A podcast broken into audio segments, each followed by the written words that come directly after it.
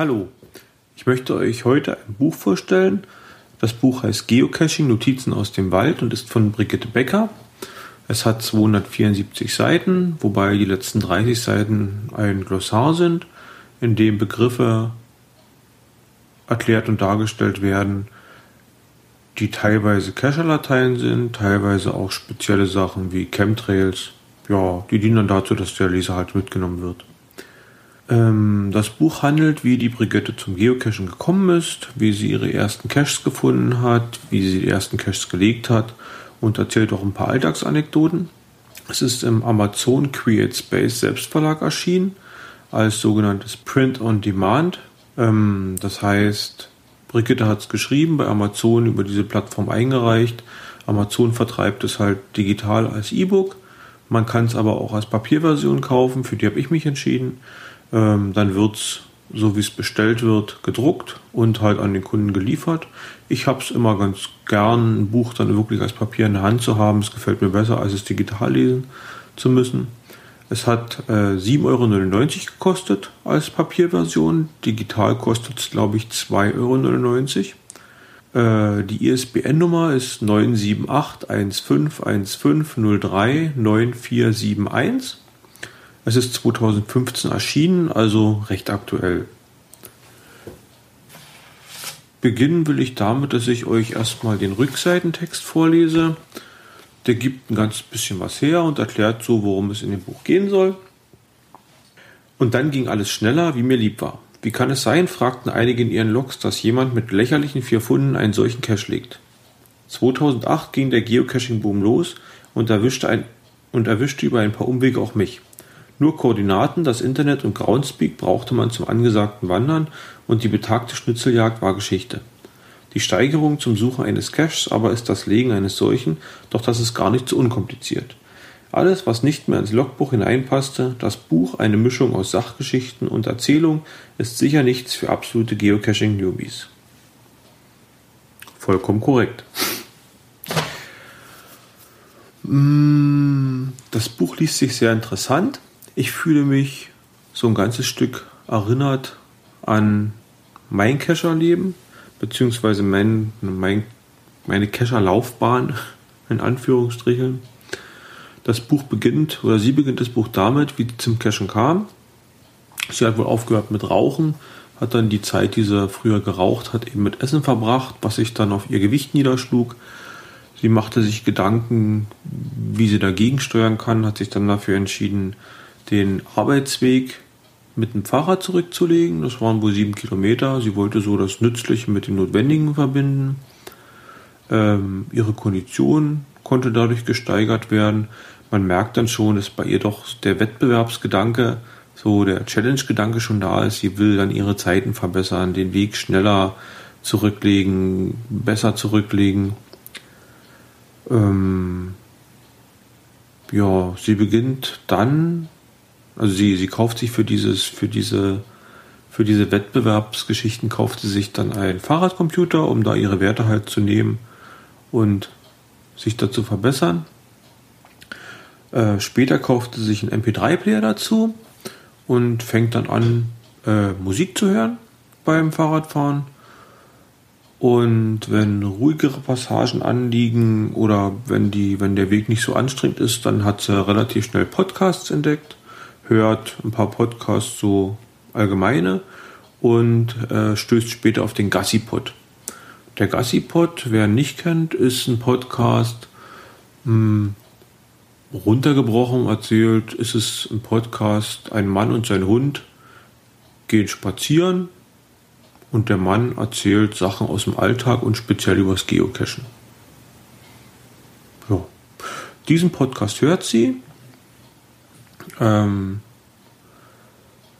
erfährt oder da wird ihr wieder was von Geocachen erzählt. Dabei erinnert sie sich daran, dass sie vom Hohecker das Buch Aufzeichnung eines Schnitzeljägers zum Geburtstag geschenkt bekommen hat. Und jo, wird quasi wieder angefixt, guckt sich die geocaching.com Seite an. Ähm, der Autor vom Gassi Podcast empfiehlt dass ein E-Trex H eine ganz gute Grundanschaffung wäre für, fürs Geocachen. Äh, sie kauft sich so ein Gerät recht günstig bei eBay und meldet sich dann bei geocaching.com an und dann geht's raus zum ersten Cache. Da stieß ich auf äh, hm, etwas, was ich ein wenig komisch fand. Sie spricht im Buch davon, dass sie eine Karte der Wanderjugend aufgerufen hat, auf der äh, alle Caches Deutschland aufgezeigt werden sollen. Die Wanderjugend hatte aber meines Wissens nach mit Open Caching zu tun, äh, was ja die Konkurrenz quasi zu geocaching.com ähm, darstellt. Sie landet aber recht schnell bei Geocaching und nutzt halt die Karte da. Ja, ähm, sie sucht sich dann, äh, sie guckt sich dann halt in ihrer, in ihrer Homezone um und äh, sucht sich da den ersten Cache aus, den sie machen will. Das ist ein Zwei-Stationen-Multi. Hm, dann beschreibt sie recht ausführlich, wie sie diesen Cache halt sucht. Das ist irgendwie ein Cache, da wird eine Station gebraucht, irgendwelche Daten abgelesen, ein bisschen rechnen, Daten eigentlich mit GPS und dann findet man halt das Final. Ja, das hat sie gemacht und damit war sie im Prinzip angefixt. Ähm, als sie vier Funde hat, fängt sie an, sich Gedanken darüber zu machen, wo sie und wo und wie sie ihren ersten eigenen Cache legen könnte. Ähm, die Gedanken, die sie sich darüber macht, sind sehr detailliert. Äh, teilweise in meinen Augen macht sie sich sogar mehr Gedanken als manche erfahrenen Geocacher heute, wenn sie Dosen legen. Als Beispiel äh, sind solche Sachen erwähnt wie das Final, das in Wegesnähe in ihrer Meinung, also es soll erstens mal sollte der Multi immer eine Runde sein, damit man halt keinen keinen leeren Weg hat, sondern wirklich halt den Weg, den man den man geht, sinnvoll verbringt, indem man dann halt wieder da ankommt, wo man gestartet ist und da halt sein Auto oder Fahrrad stehen hat. Äh, sie macht sich Gedanken darüber, dass das Final muggelsicher sein soll, dass also der Cacher relativ gut herankommen soll. Auf der anderen Seite aber auch Zeit und Möglichkeit haben sollte, am Final direkt zu loggen ohne dass er von Muggels, Muggeln gesehen wird oder halt äh, gestört. Ja, ist wie gesagt, ist eine sehr, sehr detaillierte Beschreibung. Ähm, das Buch hat verschiedene Kapitel. Ähm, eins heißt zum Beispiel, oder eins geht darum, dass es die Kunst, ein Log zu schreiben. Ein Kapitel geht darum, äh, sich Gedanken zu machen, wie man das Fahrrad abstellt. Sie beschreibt halt so, dass er auf, auf, auf äh, Geocache-Suche ist und das Fahrrad dabei hat und dann aber mitten in den Wald rein muss. Und da ist dann auf, auf Waldwegen, beziehungsweise wenn man durch den Wald, in den Wald reingeht, durch den Wald durch muss, ist natürlich so ein Fahrrad ein Problem und wie man sich Gedanken macht, eben, wo man das Fahrrad gut abstellen kann oder wo man, ob man nicht eventuell eine Parkposition oder eine, eine Parkposition, ob man eventuell eine Stelle sucht, wo man das Fahrrad abstellt, um dann zu Fuß weiterzugehen. Sie gibt einen ganz interessanten Tipp, den sie allerdings auch von einem anderen Cacher laut eigener Aussage bekommen hat. Der besteht darin, dass man sich für seine eigenen äh, Listing-Bilder, die man in die Cache, die man publishen möchte oder die man rausgeben möchte, ähm, ja, die Bilder, die man da reinbaut, die, man soll sich ein Listing anlegen, dass man nicht zum Publishen freigibt, da kann man die Bilder reinlegen, dann liegen sie im Prinzip auf den Groundspeak-Servern und können von da in die eigenen aktuellen Caches verlinkt werden. Ähm, selbst wenn der Cache aktiviert wird, oder verwechsel ich das gerade? Ich glaube, sie sagt, selbst wenn der Cache aktiviert, äh, selbst wenn der Cache archiviert wird, äh, bleiben die Bilder vorhanden. Also man kann durchaus weiter die, die Bilder nutzen. Äh, ob man sie ergänzen kann, weiß ich jetzt nicht. Ich glaube, bei archivierten Caches ist es nicht mehr möglich, dass man die editiert. Oder man könnte einen Log dazu schreiben, das Bild hochladen. Naja. Ähm, ja, ganz viele Kapitel handeln von Beschreibung von Cache-Ideen und deren Umsetzung, also wie sie damit wie sie, wie sie die plant umzusetzen. Um mal Beispiele zu nennen, sie plant zum Beispiel ein Tradi mit äh, von einem ein Tradi an einem Aussichtspunkt. Äh, da möchte sie gerne ins Listing ein GIF-Bild einbauen, also ein animiertes, ein animiertes Bild. Dafür geht sie ein Jahr lang einmal im Monat an, auf diesen Aussichtspunkt und macht von einer bestimmten Position eine bestimmte Richtung ein Bild. Und diese zwölf Bilder will sie dann als Gift zusammen oder hat sie dann als Gift zusammengefasst und packt sie dann ins Listing rein. Ein anderer Cache geht, ist ein, wieder ein recht umfangreicher, umfangreicher Multi. Da geht es um die Geschichte der Kartografie. Ähm, sie möchte die Cacher dazu bringen, mit einfachsten Mitteln von Anno Domini äh, Landvermessung zu betreiben. Sie schreibt, als Bedingung, um den Cache zu machen, ist halt ein Metermaß nötig und ein langes Seil. Das müssen die Cacher mitbringen.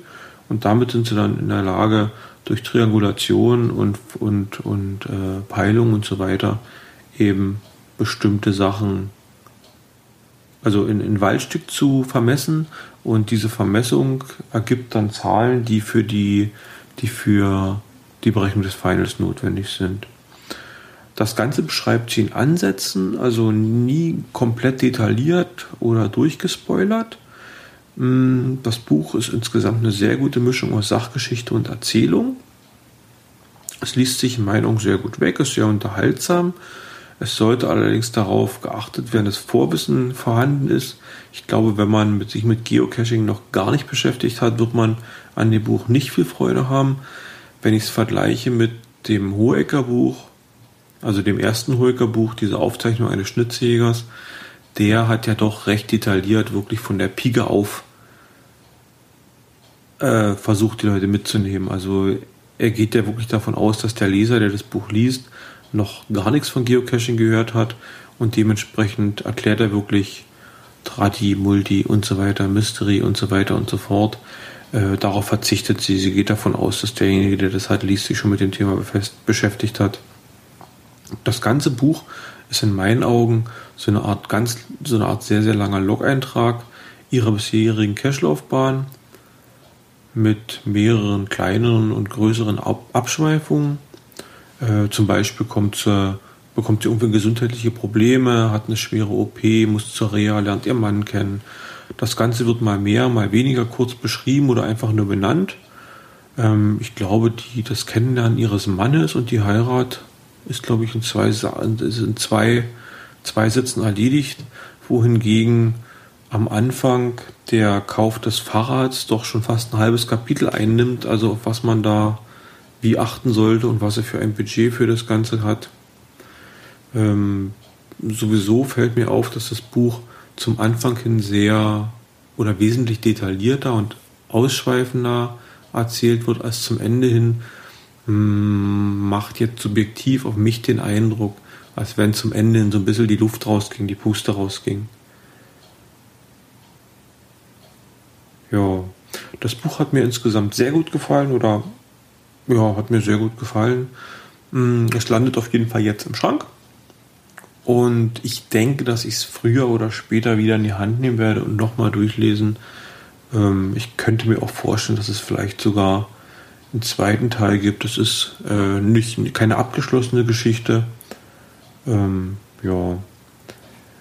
Mir ist es trotz oberflächlicher, auch, also auch trotz oberflächlicher Recherche nicht gelungen herauszufinden, wie die Brigitte Becker in unserer Geocaching-Welt heißt, also wie ihr Nickname ist.